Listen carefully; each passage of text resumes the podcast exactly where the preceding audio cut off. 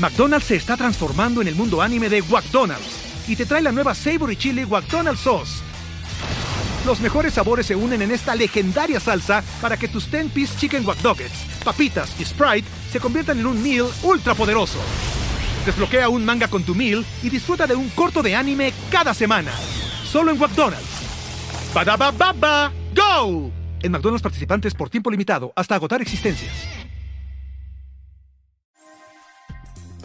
¿Qué tal amigos? Bienvenidos a esto que es el episodio número 48 de Crimen Digital, su podcast sobre cómputo forense, seguridad en Internet, todo lo relacionado con el cibercrimen. Mi nombre es Andrés Velázquez y hoy vamos a estar hablando acerca de protección de datos personales. ¿Tienes un dato personal? Quizá a lo mejor no lo sabes. Quédate, esto es Crimen Digital.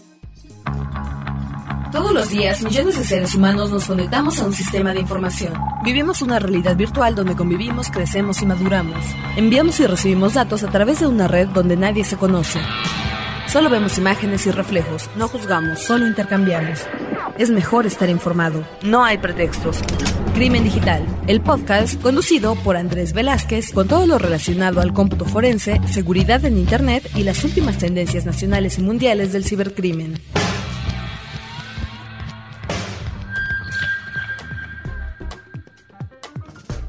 Pues amigos, estamos de regreso después de haber participado en el Campus Party de Colombia. Para aquellos que no tuvieron la oportunidad de estar ahí, recuerden que esas conferencias normalmente se graban y que lo pueden llegar a encontrar en YouTube o también lo pueden llegar a encontrar en la página o la referencia, el canal de Campus Party. Estuvo bastante interesante, mucha gente. Si tú llegaste a este podcast eh, después de haberme visto allá en Campus Party, bienvenido. Y pues para aquellos que a lo mejor es la primera vez que escuchan un podcast, recuerden que normalmente nos gusta tener comunicación con todos ustedes. Es decir, que ustedes nos manden un correo electrónico a contacto arroba crimendigital.com o también un Twitter a arroba crimendigital. Recuerden que también pueden llegar a acceder a la página de fans de Crimen Digital en Facebook. Simplemente dentro de Facebook buscan Crimen Digital donde también allí estamos normalmente avisando cuando salen los nuevos podcasts, al igual que en Twitter y al igual que en la misma página que es crimendigital.com, donde hay muchas, muchas personas se comunican con nosotros y precisamente es donde voy a iniciar por acá precisamente sobre la última emisión de, Crimen Digital, la conferencia de Octopus, Adrián Flores, Jaime Juárez, que dice muy interesante la entrevista y todo el episodio en general, solo capacitando a los encargados de legislar las leyes se podrán crear leyes buenas en cuanto al uso de Internet. También por acá eh, IO5B, Jonathan Gabriel S., Salvador Jair Marañón, Carlos Montiel, como siempre, interesantes apuntes sobre temas bastante novedosos. Ojalá juristas e informáticos podamos unir esfuerzos y entendimientos para crear mejores condiciones. También Isaac GL y Máximo. Quiero agradecerles a todos ustedes que directamente en la página colocaron estos posts. También últimamente ha habido mucho movimiento en esta página y quiero comentarles que por alguna razón fuera de nuestro alcance, estuvo marcando que existía eh, algún tipo de malware en la página que creemos que fue precisamente por algunos anuncios que se colocaron en la página durante cierto tiempo. Pero bueno, nuestros amigos de, Frecuencia Cero han estado revisando el tema y al parecer ya quedó solucionado. Recuerden que también pueden llegar a mandarnos comentarios vía iTunes, directamente en iTunes. Eh, colocan sus comentarios, nos, nos colocan ahí cuatro, cinco, las estrellitas que ustedes consideren para que la gente también pueda llegar a verlo promocionado dentro de la misma página de, iTunes. En el caso de iTunes recibimos por ahí un tweet diciendo que había un problema para descargarlos. Ya estuvimos revisando y al parecer no es así. Entonces, si tienen algún problema, también revisen que sea su máquina. No, no vayan normalmente como, como nos pasa a la gente de sistemas, de que cuando algo no funciona siempre es culpa de los de sistemas. También revisen que puede llegar a ser su máquina la que pueda llegar a tener algún tipo de problema. También por acá vía Twitter, estoy abriendo el Twitter de Crimen Digital, donde pueden llegar a, ver que estamos ahí promocionando algunas cosas. Y bueno, muchas gracias a Gustavo Pressman, un gran amigo que ya lo tuvimos aquí como, como invitado especial en, en este podcast, que nos manda un Follow Friday, bueno, como le decimos nosotros, un Forensic Friday. También por acá eh, One, Miguel Encita, División de Ariza, la G85, Fleur 666, Ice, Ice B, que también, bueno, estuvo hace un par de semanas. Como ustedes saben, apareció la noticia de que México había firmado ACTA. Bueno, hasta el momento en el cual estoy yo, yo grabando este, este podcast, quiero decirles que hay que tener mucho cuidado porque se está empezando a, decir cosas que de alguna manera pueden llegar a no ser ciertas, como es el caso de que efectivamente el embajador en una forma que todavía no entendemos firmó un acuerdo en Japón eh, en el tema de ACTA. Sin embargo, bueno, eh, esa persona no tiene ningún poder para poder llegar a, a, firmarlo y que se convierta en un hecho. Todavía hace falta que la Cámara de Senadores pueda llegar a realizar sesiones y que pueda aceptarlo. Y bueno, el tema es de que si bien se vuelve a intentar el tema de acta y como lo he expresado en ocasiones anteriores, es un tema que yo no estoy de acuerdo en cómo se quiere llegar a legislar el acceso a la información en Internet, que no es la forma y que incluso mucha gente no considera esta parte, lo hemos platicado, incluso en el pasado, en el, precisamente en el podcast pasado, la importancia de que los técnicos se hablen con los abogados. Técnicamente, si tú eres del área de sistemas, lo podrás llegar a comprobar, no es posible llegar a filtrar el 100% del tráfico que pasa por una red, lo cual hace que técnicamente sea prácticamente imposible y que la otra, el poder llegar a estar capturando y manteniendo evidencia de todo lo que está pasando en la red, pues técnicamente tampoco es posible. Entonces habrá que, habrá que ver realmente qué es lo que está pidiéndose. También creo que lo platiqué aquí en un podcast junto con Pablo Berruecos hace un, unos meses, que yo creo que lo importante es poder llegar a, tener elementos para poder llegar a identificar cuando se comete un delito, más no que en todo momento de forma arbitraria se pueda llegar a ver el contenido que alguien está accediendo en internet. De tal manera que entonces hay que, hay que dejarlo muy claro. También cuando ustedes apoyen o no apoyen, traten de ser lo más explicativos posibles, explícitos. ¿A qué me refiero con esto? Que la gente entienda realmente cuál es su posición, el por qué sí o el por qué no. Mucha gente hoy en Twitter, en las redes sociales, está diciendo simplemente no por decir no, pero creo que hay que dar ese, ese paso extra al respecto. También me estuvieron llegando muchísimos mails y es un tema muy interesante porque he recibido, por ejemplo, felicitaciones de Álvaro Villamizar, espero que así se pronuncie. También por acá Alejandro Gutiérrez, que nos pide información acerca de a lo que son las extorsiones por email, ya que recientemente lo trataron de extorsionar y no sabía qué hacer y le gustaría saber si a más gente le ha pasado esto y qué es lo que han hecho. Eh, saludos y felicidades por su programa. Muchas gracias Alejandro. Bueno, este es un tema muy interesante. Depende en qué país estés, depende en qué estado de la República Mexicana estés, en, depende en qué departamentos te encuentres, a lo mejor en Argentina, en Colombia. La difamación, la extorsión, la amenaza es eh, considerado a veces un delito que está dentro de la parte administrativa, no realmente de la parte penal. Y por otro lado también, dependiendo del país, es donde se puede llegar a encontrar pruebas. Por ejemplo, en el caso de México, no hay una ley que obligue a los proveedores de Internet el almacenar la información con respecto a la IP y quién hizo uso de esa IP durante cierto tiempo. En este caso, por ejemplo, ¿qué es lo que nosotros hacemos como investigadores en estos casos? Uno es de que hay que entender que el que busca encuentra hasta cierto punto, pero también que hay que entender lo que está detrás de esa, extorsión o de esa amenaza. Hay muchas extorsiones que son simplemente como el phishing, les llega a todo mundo, tratan todo mundo de, de que les llegue a todo mundo y que genera una reacción. Precisamente muchas de estas extorsiones, si no son ciertas, pues lo que están esperando es esa, esa reacción. No reaccionen, yo creo que sería la primera recomendación. Segundo, ya hablando un poquito más técnico, nosotros normalmente nos valemos de dos elementos. Uno, de las cabeceras de Internet, donde se encuentra el segundo elemento, que son las direcciones IPs. Y que es de ahí lo que les comentaba, de que podemos llegar en algunos casos a tratar de identificar de dónde salió el correo electrónico o por lo menos validarlo. De tal manera que, bueno, es un tema que podríamos llegar a, pasarnos horas y horas discutiendo, pero espero que haya sido un poquito, un poco de luz sobre lo que tú estás queriendo hacer. También por acá, eh, Jacob, que ya me anda molestando, estimado Andrés, que seguramente estás muy ocupado. Bueno, no es una molestia, este, sino que me está presionando, ¿no? Y qué bueno que es así, me da gusto, pero por favor no olvides a tus seguidores. Por eso estamos aquí grabando en un fin de semana lluvioso de la Ciudad de México. Entonces aproveché y me encerré y estamos grabando todo esto, ¿no? Por acá, Ludán Aguirre Morales, también que nos manda un correo electrónico, muchas gracias. Agustín Villegas, primero felicitarlos en su podcast, nos dice. Tengo una pregunta, ¿es posible recuperar una conversación de Skype que haya sido borrada del historial de Skype? Es de vital importancia. Bueno, aquí el tema es el siguiente. Muy probablemente no.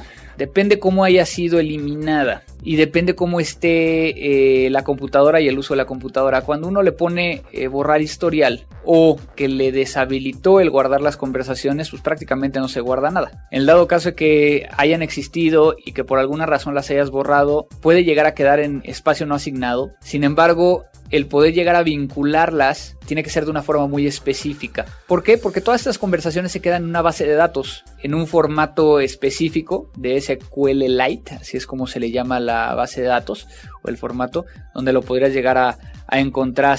También por acá Felipe Knight es licenciado en informática y que bueno, que, gracias por compartir toda esta información, que bueno, que le gustó muchísimo algunos de los eh, podcasts también por acá. Jorge Flores, muchas gracias. Marcelo Guzmán, muchas gracias que me hace una pregunta muy específica que de hecho yo ya la había respondido, que no es, él no está de acuerdo conmigo, que por qué nos basamos en herramientas solo comerciales. Entiendo que debemos saber que existen las herramientas comerciales, pero usarlas para simplificar los trabajos no estoy del todo seguro, ya que un análisis forense demandaría eso, ¿no? Digo, encontrar soluciones y retos de esta materia. A ver, voy a dejarlo o voy a tratar de, volverlo a, retomar y no hacer esto tampoco un tema muy extenso porque tenemos que pasar a la parte de lo nuevo. Pero por ejemplo, es muy, muy importante, Marcelo, el poder llegar a entender lo que está sucediendo alrededor del mundo. Y algo que, que, podrás llegar a ver en los últimos podcasts es de que el conocimiento de esta área es de muy pocos, o sea, muy pocos son especialistas en esta materia. Cuando nosotros tenemos que presentar pruebas ante un procedimiento legal, ante un juez, ante un fiscal, muchas veces esa persona no tiene los conocimientos necesarios para interpretarlo. Eso hace que precisamente se valga de peritos, de especialistas que le puedan llegar a ayudar. Pero también por el otro lado, ese mismo desconocimiento muchas veces es explotado por los abogados o por las contrapartes. Digamos que yo genero una imagen forense utilizando DD y esa imagen forense la hago enfrente de un ministerio público, de un fiscal, dándole toda la validez a la imagen forense como si fuera exactamente el mismo. Ahí estoy utilizando software libre y no habría ningún problema. Pero en el momento en que yo empiezo a tratar de extraer información, me va a ser mucho más difícil el poder llegar a probar algunos elementos por el hecho de que el uso del software libre significa que yo puedo llegar a manipular un código o manipular la herramienta que está permitiendo sacar las cosas. Entonces, si bien lo vemos desde un punto de vista muy, muy técnico y muy ingenieril, pues si lo haces con una herramienta de software libre una herramienta comercial, vas a llegar al mismo resultado. El problema como tal es de qué pasa si la contraparte no dice toda la información. Y entonces en el momento en que empezamos a revisar, te hacen la pregunta. Simplemente te preguntan esto. ¿Tú podrías modificar la herramienta que utilizaste para realizar el análisis forense? Y la respuesta es sí, como tal. Ya están metiendo un hecho de duda. Lo cual, a lo mejor, bueno, tú y yo sabemos que a lo mejor lo podemos modificar para bien. Pero el juez o el fiscal o la persona que va a estar ahí y tomar ambos, ambos peritos y confrontarlos de alguna manera, podrían llegar a generar cierta duda, que muchas veces no queremos que, que, que genere esa duda, precisamente por ello muchas veces se utiliza herramientas comerciales yo podría llegar a hacer todo con, con, herramientas de software libre y de hecho lo he platicado en muchas veces que así fue como yo empecé. Sin embargo, cuando empecé a presentar pruebas y empecé a ver que tenía que hacer 3, 4, 5 veces el tiempo que me tardaba yo con una herramienta comercial y punto número 2, que yo nada más tenía un par de días para presentar una pericial, pues entonces la facilidad que me daban las herramientas comerciales, más el hecho de que al ser un código cerrado que no exime el hecho de que sepas qué hace la herramienta, me daba un gran valor. Entonces espero que haya quedado un poquito más claro, si no, dime y de igual manera lo, lo revisamos. Y finalmente aquí un correo de Fran DJ que si podemos revisar el feed del podcast. Como les decía, ya estuvimos revisando, al parecer ya se solucionó todo. Si vuelven a tener algún problema, les pido que nos manden un correo electrónico, pero por favor, les voy a decir que tienen que hacer. Tienen que ayudarme mandándome evidencia. Y sí, digo, este podcast habla sobre la evidencia digital. ¿Qué es lo que espero que me manden? Que me manden una imagen del problema o que lo pongan mucho más claro. El simple hecho de decir, oigan, no puedo bajarlo, pues es que no sé qué herramienta estás utilizando, no sé qué estás viendo, no sé dónde estás accediendo, no sé de dónde lo quieres bajar. Entonces, ayúdenme mandando evidencia. Pues ya me pasé mucho tiempo platicando de este tema, así es que vámonos a lo nuevo. Lo nuevo. Estamos de regreso amigos en lo nuevo, donde ahora vamos a tener una entrevista muy interesante con Isabel Davara, una abogada especialista en todo el tema de protección de datos personales y lo que es un dato personal. Esta entrevista la hice hace un par de días y, la verdad siempre es un placer hablar con Isabel, no solo porque conoce, sino que sabe explicar muy bien. Y tiene un, background que bueno, lo va a platicar en unos momentos y nos platicó como el 1% de lo, lo que realmente hace. Pero bueno, como siempre, buscando que tengamos los mejores referentes cuando hablamos de delitos informáticos, cuando hablamos de ese punto donde conversan un abogado y un ingeniero y pues los dejo con esta entrevista. ¿Qué tal amigos de Crimen Digital? Ahora estamos con una gran invitada, una gran amiga y que en esas ocasiones donde, donde se nos da la oportunidad debido a nuestras agendas de, de platicar, siempre salen temas muy interesantes. Hoy estamos con Isabel Davara. Isabel, un gusto saludarte. Hola Andrés, ¿cómo estás?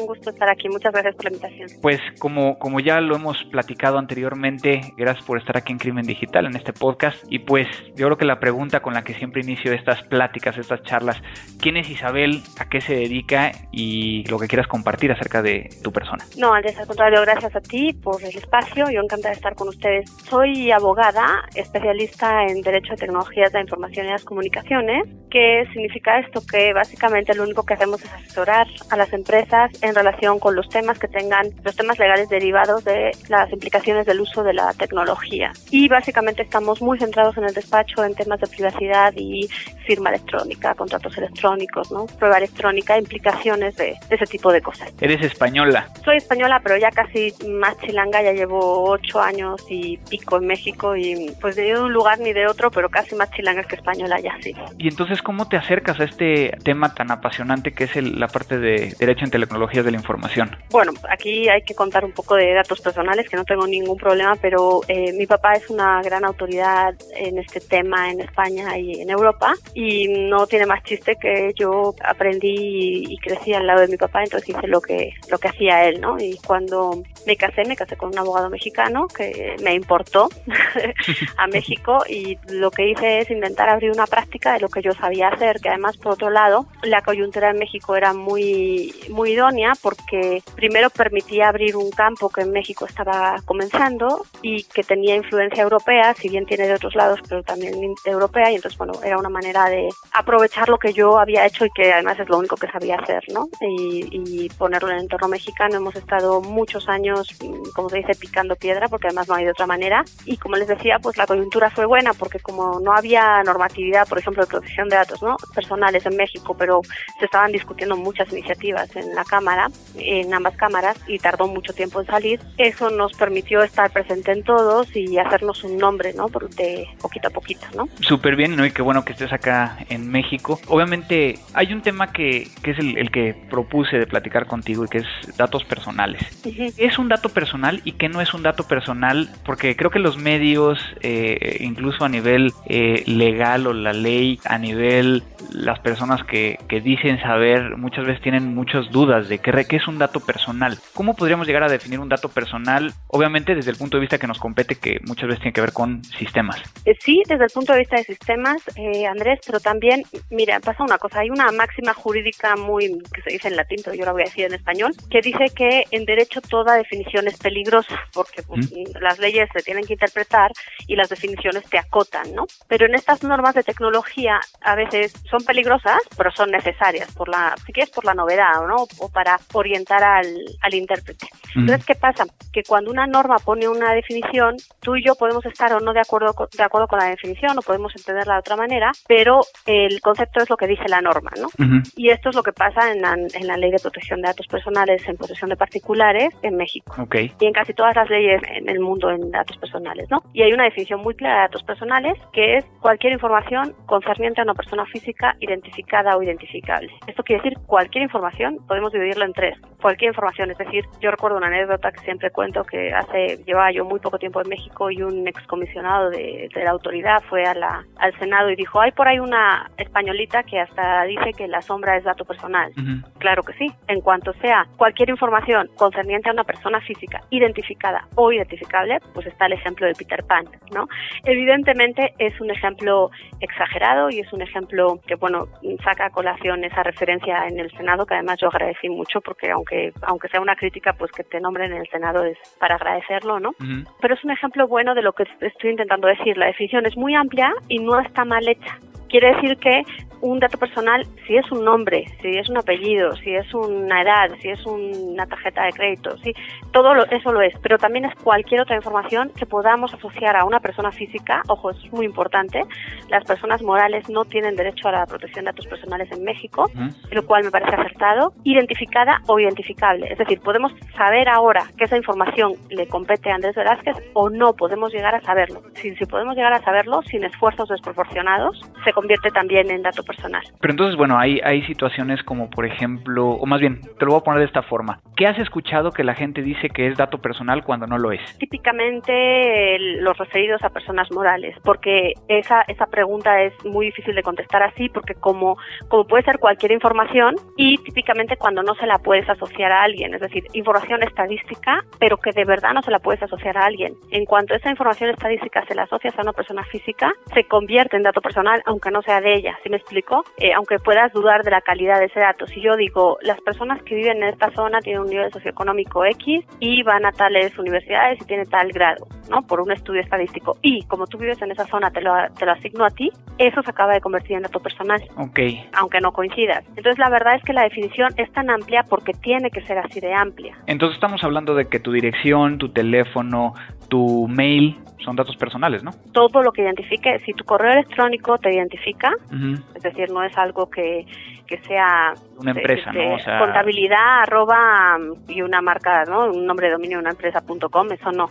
Pero en cuanto vengan una identificación, y eso también interpretado de forma muy laxa. Ahora bien, cuando ese correo electrónico, que creo que es ahí por donde ibas, eh, aunque te identifique, ¿no? Y sea Andrés Velázquez arroba matica.com, va unido a un nombre de la empresa y se utiliza para contactar con esa empresa, sí es un dato personal, pero la diferencia es que el reglamento lo ha excepcionado de la protección. En tanto en cuanto yo utilice tu correo electrónico para contactarme con Mática.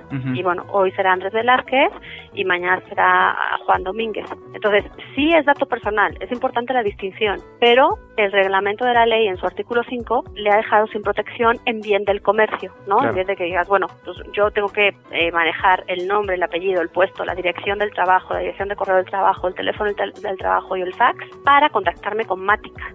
Si yo utilizo ese correo para venderle no sé, algo porque sé que le va a interesar, ¿no? Sé que le gustan los, los safaris, ¿no? Y le envío publicidad de safaris, empieza a ser otra vez protegible. Ok. O sea, tienes que tener las dos cosas, esa cantidad de datos y usados a esa finalidad para que el, reglamento te lo quite de la protección. Pero ojo, sigue siendo dato personal, no hay que confundir una cosa con otra, ¿no? Simplemente que no está protegido por la ley que en este caso existe en México. Ahora, ahí me surge una duda, digo, tenemos podescuchas de toda América Latina, incluso en España, que muy probablemente conocen a tu papá y que dicen, bueno, ya sabemos dónde está su hija. una de ellas, una de ellas. Bueno, una de ellas. Eh, aquí el, el, el, tema es, ¿cómo está América Latina entonces con esto? Porque en México, ahorita traemos esto de la protección de datos personales por todos lados, pero América Latina, ¿estamos adelantados? ¿Estamos haciendo algo o hay países que ni siquiera están haciendo nada? Una muy buena pregunta. México ha llegado tarde, pero ha tomado cosas del entorno internacional muy adelantadas, por ejemplo, la regulación de cloud computing en temas de datos, ¿no? Que esos son temas que ahora se están hablando en Europa, en donde las legislaciones llevan 30 años o 40 algunas, pero lo están empezando a, adicionar, ¿no? Se, renuevan y se reforman las, las legislaciones cuando surgen temas que les obligan a renovarlos. México ha tomado todas esas cosas que están haciendo ahora y las ha añadido. Por ejemplo, el ejemplo que te acabo de poner de excepcionar estos, estos datos es un ejemplo que se puso en España, o sea, se incorporó en el nuevo reglamento que es hace un par de años, ¿no? México ha estado un poquito más tarde, pero ha llegado con muchas cosas que ya ha incluido, ¿no? La otra pregunta que estás haciendo, en unos cuantos países de, de Latinoamérica hay legislación, en otros tantos no. Yo creo que, hablando de México, lo que se pretende es que se pretenden dos, dos cosas. Primero, que haya algún tipo de homogenización a nivel latinoamericano, ¿no? No solo a nivel internacional, porque la legislación cumple estándares internacionales, sino como una especie de, ¿no? de, de personalización al entorno, ¿no? Sí hay legislación en Uruguay, en Chile, en Brasil, en Perú, ¿no? En Colombia, pero hay veces que en Argentina eh, desde hace muchos años, ¿no? Pero yo te diría que la legislación de México, la de Argentina es muy fuerte, pero luego en la práctica le falta un poco, ¿no? A pesar de que lleva muchos años y que tener esa legislación les ha permitido tener un entorno muy adecuado para la inversión extranjera, ¿no? Luego a la hora de la fiscalización de la, de la, del funcionamiento de autoridad les, les ha faltado empuje, ¿no? En, ahora en octubre el encuentro entre autoridades internacional, que el año pasado fue en México, va a ser en finales de octubre en Uruguay, en Punta del Este, ¿no? Eso quiere decir, porque est estamos hablando de todas las autoridades de protección de datos del mundo, no, mm. no las iberoamericanas, no las, no, no las latinoamericanas, no, del mundo, en, en Punta del Este y el año pasado en México. Esto es una clara muestra de que se están dando cuenta de que la región va empujando. Yo creo que México va a ser, eh, debe ser, porque Brasil es otro gran gigante, pero también por temas de, ¿no? de idioma y de cultura y demás, México debería jugar un papel de locomotora de la, de la región en este sentido, ¿no? En los países más chiquitos en la región todavía evidentemente van más lentos, pero, pero como todo esto, pues supongo que unas cosas tirarán de las otras, ¿no? Claro. Comentabas ahorita algo acerca de cloud computing que México está implementando dentro de esta parte. ¿Nos puedes platicar un poquito acerca de ello? Sí, mira, el reglamento mexicano ha establecido, bueno, porque cuando tú hablabas de con perspectiva a los sistemas, era un tema que, que me dejé en la recámara y no y no se me así, que no se me olvide, ¿no? Y digo, eh, hay dos cosas diferentes. Una es el concepto de dato personal y otra cosa es que no hay que olvidar que es un dato personal sometido a un tratamiento, es decir, un dato en sí no importa. Que tú te llamas Andrés o que yo me llamo Isabel, pues es un dato, ¿no? Lo que es, es asociar a esa persona física cuando lo hemos sometido a un tratamiento. La ley se rige para el tratamiento automatizado y no automatizado, pero evidentemente en la mayor parte de los casos el, el más importante hoy en día es eh, por volumen, ¿no? Es el automatizado. Entonces, cuando tú me lo decías desde la perspectiva de sistemas, es muy interesante que lo, que lo plantees así, porque cuando llegan estas leyes, que además son unas leyes, ¿por qué tiene tanto impacto? ¿Por qué todo el mundo habla de esto? No, bueno, todo el mundo, tú me entiendes, ¿no? Lo que acabas de decir. Porque es una ley, no es como una ley eh, más específica, fiscal o así, que... Eh, que todo mundo tenga que cumplir. Exacto, este, esta es una ley que les pega a todas las empresas. Entonces, si de repente sale una ley en telecomunicaciones, bueno, pues el sector telecomunicaciones estará, ¿no? Dado, ¿no? Así medio loco. Pero a los demás, pues ni nos importa, ¿no? Si de repente sale una ley para las farmacéuticas, pues para las farmacéuticas. Pero este es un tema que a todas las empresas les toca. Además, grandes, pequeñas, medianas, porque además aquí el tema de, de si eres una empresa grande o pequeña no es tanto por volumen de facturación, sino por, por cuál es tu core business, ¿no? Si tu core business es tratar datos todo el día, puede que tengas tres empleados, pero de repente esta ley te pega mucho más fuerte que a una empresa que tengas 80 o 80 mil, pero no trate tantos datos como tú, ¿no? Porque hay muchas empresas que son de industria, o sea, que no tienen contacto con cliente final, persona física, que esta ley les pega, porque les pega para empleados, por ejemplo, para recursos humanos y para muchas otras cosas, pero para clientes, por ejemplo, no les pega muy poco porque sus clientes son personas morales, ¿no? O sea, si yo fabrico aviones, normalmente mi cliente es una persona moral, no es mi, ¿no? Pero si a lo mejor tengo una empresa de investigación de mercados muy pequeñita, pues tengo más problema de, datos personales que la otra que tiene que factura 400 millones de veces más que yo, ¿no?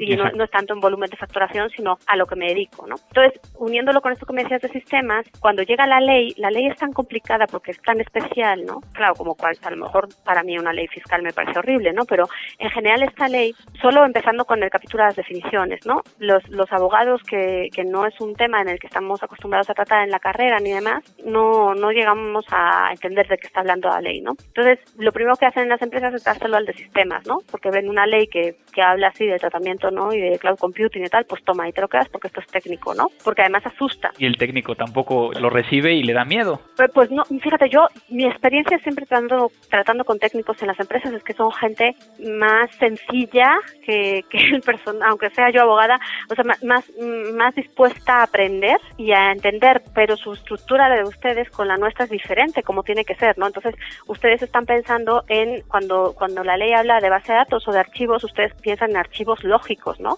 Que además es que, bueno, para la redundancia, es lógico que ustedes piensen así, pero la ley lo que me está buscando es un archivo jurídico y claro, nunca lo define, lo define, pero pero hay que saber de qué está hablando la ley, ¿no? La ley lo que está buscando es la finalidad jurídica del tratamiento. Entonces tú se lo das al técnico y, te, y le dices, bueno, ¿cuántas bases de datos tienes en tu empresa, no? Y te dice 400 millones y las que se y las que se creen en Excel ellos, ¿no? Y, y ese no es el punto de lo que estamos buscando porque eso es imposible. O sea, eso será importante a la hora de poner medidas de seguridad, pero para definir cuáles son mis tratamientos en mi empresa, tendré que pensar en finalidades, ¿no? Tendré que pensar en, en finalidad de recursos humanos y dentro de recursos humanos pensar en candidatos, en estudios socioeconómicos, psicométricos, de ese estilo de cosas. Tendré que pensar en clientes y clientes a los que les hacen publicidad y de ahí distinguir. Tendré que pensar en otras cosas como acceso a edificios, capacitación, cosas por el estilo, ¿no? Claro. Pero eso te tiene que ayudar a alguien que pueda eh, encontrar esta finalidad jurídica y dentro de esta finalidad jurídica empezar a ver dato por dato los datos que tratas en cada una de ellas para saber si son adecuados, si no son, ¿no? Si no son excesivos, si, si estás tratando los datos que la ley te deja. Es un estudio completo de la empresa y entonces es al final es difícil hacerlo trasladar esto a la gente porque uno dice, bueno, la ley de datos, bah, ponemos un disclaimer y ya, ¿no? Así de Mm. consentimiento. Y en realidad lo que tienes que hacer es un estudio absolutamente a profundidad de todos los datos y el flujo lógico de los mismos. Es decir, y, y ahí te va lo de cloud computing. Desde dónde los recabas hasta qué, qué haces con ellos en tu propia empresa y dónde salen, ¿no? Entonces, un dato puede salir porque tú se lo des a un tercero porque eh, estás haciendo una transferencia, porque, no sé, pon tú que estás obligado por ley, ¿no? Se lo das a Hacienda Para, ¿no? Para los impuestos de tus empleados. Bueno, pues ahí Hacienda hará lo que quiera con los datos dentro de sus competencias y facultades. Ahí no tienes nada, pero luego hay un montón de veces en que los datos salen por otras razones, que es una razón de prestación de servicios, ¿no?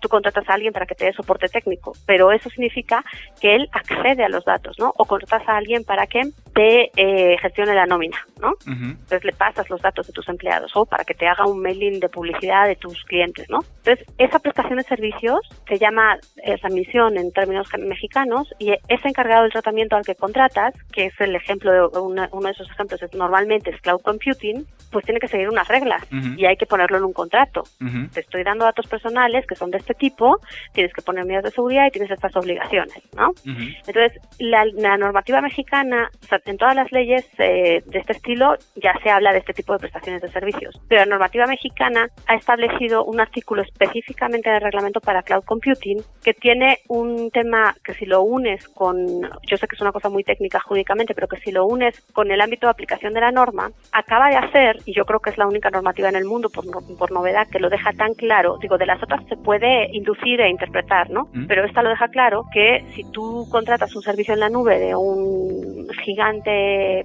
norteamericano, por el hecho de prestar ese servicio en la nube a un prestador de servicios que está establecido en México, ese gigante está sometido a la normativa mexicana.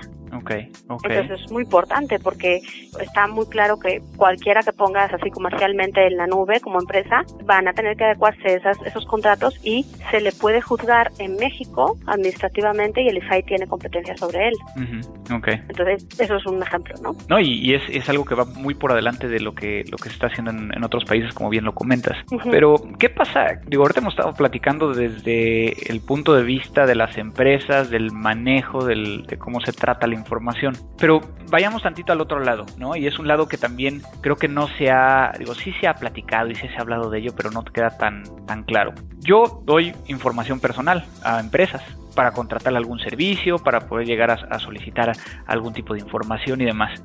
¿Qué pasa si ellos hacen mal uso de esta información? ¿Qué tengo que hacer? En México, ¿verdad? Porque Digo, sí, digo, no tienes oyentes de otras partes, pero en México, eh, mira, en México lo que tienes que hacer es, bueno, primero, o sea, primero tienes que saber si, tú dices, han hecho mal uso, pero bueno, ¿cómo sabes que han hecho mal uso? O sea, primero lo ideal sería, puedes hacer dos cosas, ¿no? Primero, ejercer un derecho ante el propio, ante la propia empresa, ¿no? Uno de los derechos ARCO de acceso, rectificación, cancelación y oposición, ¿no?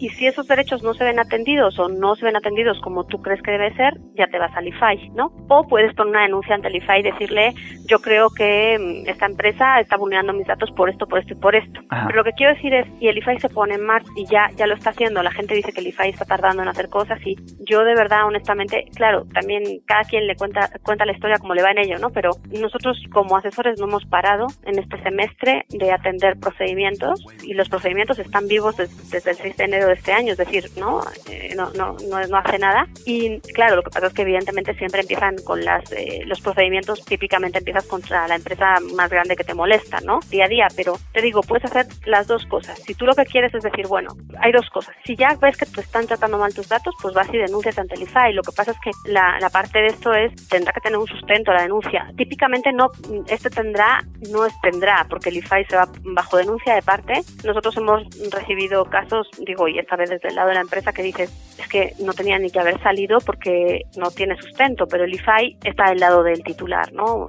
Claramente del lado del titular y lo está poniendo en marcha, ¿no? Mm. Pero bajo denuncia de parte. El IFAI puede hacerlo también de oficio, pero bajo denuncia de parte se pone en marcha, ¿no? Ah. Eh, lo que pasa es que también les diría, bueno, pues que poca una denuncia de parte, en mi, opinión debería estar, o sea, la ley dice que, que lo puedes hacer y decir así, pero dirás, bueno, yo me siento vulnerado por esto, por esto y por esto, ¿no? Y la otra, evidentemente, es que digas, yo fui y pedí mi, no sé decirte, no quiero poner un caso para no fomentar, ¿no? Pero yo pedí mi derecho de acceso en tal empresa o en tal universidad o en tal hospital o en tal no sé qué, pasaron los 20 días y, no nadie me contestó.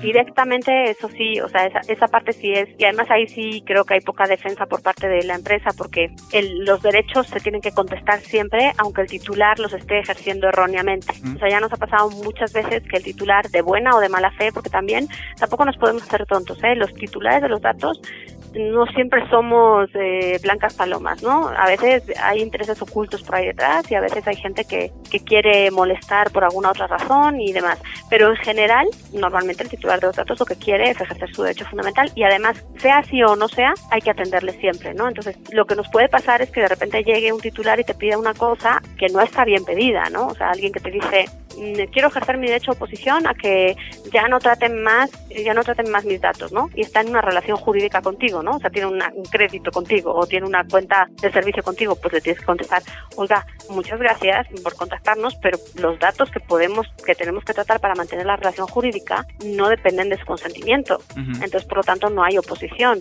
Tú te puedes oponer a que me mandes publicidad, ¿vale? No, no, ya no quiero. Te pago la hipoteca, pero me caes muy mal y entonces pues ya no me mandes publicidad de cacerolas. Ahí te la compro, sí, ya no te voy a mandar nada. Pero lo que no puedes decir es que no te, ya no trato tus datos porque hay una relación jurídica entre tú y yo, ¿no? O sea, no podrías llegar a ir a algún lugar, pedir un crédito y decir no te voy a dar ningún dato, pero dame el crédito. Claro, eso es imposible, pero y ni tampoco cuando está viva la relación jurídica decir que no te hacen tus datos. Eso no es un derecho de oposición porque no porque no es factible mantener la relación jurídica sin tratar los datos. Pero aunque el titular esté equivocado en esa petición, hay que contestarle en esos 20 días. Y si no se le contesta porque dice, ah, este no sabe lo que quiere y está confundido y se dejan pasar esos 20 días, ahí ya hay un, un incumplimiento, ¿no? Y, y, eso es importante saberlo. Entonces, uno puede ejercer sus derechos y si a los 20 días no le han contestado, bueno, hay unos plazos ahí de puedo pedir acreditar la, identidad en cinco días y cosas por el estilo, ¿no? Pero en general, desde que acredito la identidad y tal, otros 20 días, pues eso ya es, o sea, ya, ya voy directo ante el IFAI y ya no hay, en, sea, ya no hay mucho que hacerle, ¿no? El IFAI se pone en marcha y, y veremos a ver qué nos dice, ¿no? Y, ver, entonces pues trasladará a la parte, a la empresa, el, el procedimiento, la empresa se defenderá y veremos qué, qué se puede hacer, ¿no? Claro. Claro. Digo, a final de cuentas creo que nos falta mucho el acercarnos a digo, los técnicos a tener un entendimiento de esta parte, ¿no? Por el otro lado también los abogados de acercarse a saber, porque muchas, de, como tú lo bien lo comentaste, muchas de, las veces en que se almacena, se transfiere información eh, que puede llegar a ser considerada como un dato personal, está dentro de sistemas. Entonces también entender esa parte. Pero, ¿qué nos falta en América Latina para que esto tenga un nivel que realmente pueda llegar a ser de orgullo para, para toda la región, además de lo que comentaste de ponernos de acuerdo? ¿Qué nos hace falta? No, la normatividad falta en muchos países y luego, desde luego, falta la implementación, porque además, aparte de que sea orgullo, yo creo que lo que no hemos sabido transmitir en los países es que es una cuestión de mercado. Es decir, Argentina, que lo comentábamos al principio, tiene ley desde 2002. La ley argentina es una copia calcada de la ley española, además de la ley española antigua. Eh, tanto es así que hasta utiliza palabras que en Argentina no, no, no, se pueden utilizar, ¿no? Pero con esa ley Argentina tuvo el visto bueno de la comunidad europea y eso significó, porque además era la primera y como que no se fijaron mucho en la implementación, porque la implementación ha sido bastante nula, ¿no? Pero eso significa que, y no, no, no tengo ni que, ustedes lo saben, no tengo ni que hacer la prueba, que muchos negocios eh, europeos y especialmente españoles, ¿no? Pero europeos tienen sus servicios de atención al cliente de call center localizados en Argentina. Es decir, si uno va a cambiar un boleto de avión, le contesta un argentino. Eso supone, en términos de Producto Interior Bruto, en el último dato que tenemos que es de hace como tres años, o sea que supongo que está más arriba, eh, un beneficio o unos ingresos equivalentes al sector vinícola argentina. Yo ya tengo clientes que están esperando que a la legislación mexicana se le dé el visto bueno de aprobación por la Unión Europea porque quieren trasladar sus centros de atención que tienen en India, porque por temas no solo culturales, sino de franja horaria es muy difícil, ¿no? Eh, o sea, tienen muchos problemas, a Colima. No les estoy diciendo a ningún tipo así en México, ya saben dónde quieren poner esos call centers. Entonces, es un tema de negocio puro y duro. O sea, claro que es un derecho fundamental, una garantía constitucional, eh, un derecho de tercera generación de, de la autodeterminación informativa, porque hoy en día y tus, todos tus toda tu audiencia lo va a saber. Conocemos a la gente en términos digitales y no lo conocemos en persona. Es mucho mm. más importante tus datos, tu identidad digital, en términos cuantitativos que tu identidad física, porque pues físicamente te conoce las más o menos la gente que tú controlas que te conoce, ¿no? Salvo mm. excepciones, pero digitalmente te conoce un montón de gente que tú ni siquiera sabes que, que te conoce y además lo que siempre estás tratando. Encima, nuestra identidad física nos han enseñado a cuidarla y sabemos cómo hacer, ¿no? Sabemos no dejar abierta la puerta de casa, no sentarte a hablar con desconocidos y si es de noche no, no ir sola por un lado que no, pero nuestra identidad digital no sabemos protegerla. No, y hay tantas cosas que podremos llegar a, seguir platicando que lamentablemente por temas de tiempo luego no se puede. Digo, por ejemplo, el tema, también hay un tema muy interesante que, que yo he estado, y que de hecho lo hemos platicado en algunas ocasiones de, bueno, todo este tema de, datos personales, la prueba digital, ¿no? Cómo pruebas las cosas, cómo, cómo puedes llegar ante un requerimiento a entregar una prueba digital que te pueda llegar a, a, dejar tranquilo tanto a, quien solicitó a lo mejor la revisión de sus datos como a quienes están almacenando esos datos. Digo, ya hay tantas cosas. Pero bueno, Isabel, ¿cómo te pueden llegar a contactar eh, algún sitio donde tengas a lo mejor más información que quieras llegar a compartir con todos nuestros podescuchas? Sí, claro. En nuestro sitio web www.davara.com.mx ahí tenemos mucha documentación de legislación y demás y un correo de contacto que es info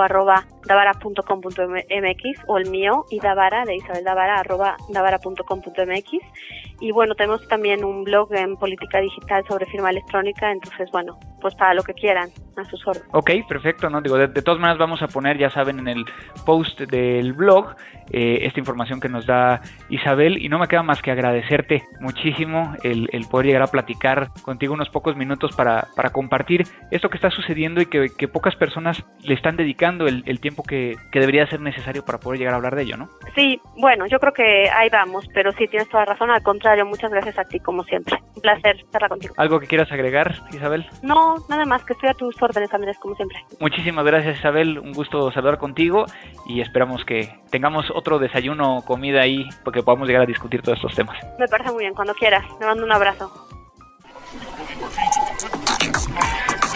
Recomendaciones. Pues ya casi en la recta final de nuestro podcast. Nada más que no me quiero ir sin dejarles una recomendación, que en este caso fue una recomendación que encontré a partir de que, como ustedes saben, yo eh, soy asiduo piloto virtual y controlador virtual, de tal manera que tengo una computadora en casa que es lo único que, que hace, la tengo para precisamente instalarle todos estos add-ons de aviones y cuestiones ahí de escenarios y demás para estar volando en línea como si estuviera volando en la vida real. Y bueno, precisamente tuve un problema porque mi partición primaria donde tenía el sistema operativo ya estaba muy saturada y lo que necesitaba era hacer un pequeño cambio haciendo más pequeña mi segunda partición y asignándole nuevo espacio a la partición número uno. Y fue así que llegué a, esta aplicación que se llama Linux Live USB Creator. que nos permite llegar a poner en una USB de forma que bootee, es decir, que arranque el sistema de diferentes de diferentes cosas que están soportadas por la misma aplicación. Lo que me llamó mucho la atención y que quiero compartir con todos ustedes es de que, por ejemplo, yo utilicé Gparted, ¿no? O Gparted que nos permite llegar a mover las particiones. Sin embargo, cuando descargas este Linux USB o Linux Live USB Creator o LILUC, le llaman diferentes formas, tú puedes llegar a descargar el ISO de la información que quieres llegar a colocar dentro del USB directamente de la aplicación. Entonces, por ejemplo, viene el backtrack que puede llegar a ser booteable y lo booteas desde un USB tiene eh, herramientas para recuperación de archivos, tiene para sobreescritura, tiene diferentes versiones de Linux, cosa que a mí no me había tocado ver una herramienta tan sencilla que lo pudiera llegar a hacer. Entonces, esta es la recomendación de hoy, el Lily, como ellos le llaman, el Linux Live USB Creator, y vienen diferentes versiones, así es que está bastante fácil de utilizar. Como les dije, yo lo ocupé particularmente para bajar el Gparted eh, booteable para poder llegar a hacer estas modificaciones, pero ustedes podrían llegar a utilizarlo para muchísimas cosas. Crimen digital. Pues bueno, con esto terminamos un nuevo episodio. Agradecerles a, todos los que nos mandan comunicaciones. Recuerden que nos pueden llegar a decir si les gusta, si no les gusta, qué temas quieren que vayamos viendo vía Twitter, arroba crimen digital, el correo electrónico contacto arroba crimendigital.com, la página www.crimendigital.com, donde también ponemos ahí todo lo que estuvimos hablando y las ligas de los entrevistados, los sitios de los entrevistados o también de, de, las recomendaciones, también lo ponemos ahí. También pueden llegar a contactarnos vía iTunes. Por favor, pónganos estrellitas de que les gusta, si es que así es. Y creo que esas son todas las formas eh, de poder llegar a contactarnos. Recuerden que mi Twitter personal es arroba eh, cibercrimen. Mi nombre es Andrés Velázquez. Simplemente quiero agradecerle a todos nuestros amigos de Frecuencia Cero, principalmente a Abel Cobos en la producción, postproducción, edición, emisión, página y demás elementos de este podcast. Y pues no me queda más que agradecerles a todos ustedes y decirles que esto fue Crimen Digital. Crimen Digital, el podcast conducido por Andrés Velázquez con todo lo relacionado al cómputo forense, seguridad en Internet y las últimas tendencias nacionales y mundiales del cibercrimen. Frecuencia Cero, Digital Media Network, www.frecuenciacero.mx, pioneros del podcast en México. Hey Mel, Bry here. Gotta work from home today because the whole family caught a nasty. Daddy! Hey, Mikey, if you're gonna puke, find the popcorn bowl! But my availability is 110%. Coincidentally, so is my fever. Kidding. Mel, I'm so cold but hot. Uh, but I'm gonna get you that budget just as soon as. Uh, Mikey, popcorn bowl! Press 1 to use Instacart and get your family's sick day essentials delivered in as fast as 30 minutes. Press 2 to keep working. Do not press 2. Just use Instacart, Brian. Judy was boring. Hello. Then Judy discovered ChumbaCasino.com. It's my little escape. Now Judy's the life of the party. Oh, baby, Mama's bringing home the bacon. Whoa, take it easy, Judy. The Chumba life is for everybody. So go to ChumbaCasino.com and play over 100 casino-style games. Join today and play for free for your chance to redeem some serious prizes. ChumbaCasino.com. No purchase necessary. Void where prohibited by law. 18 plus terms and conditions apply. See website for details.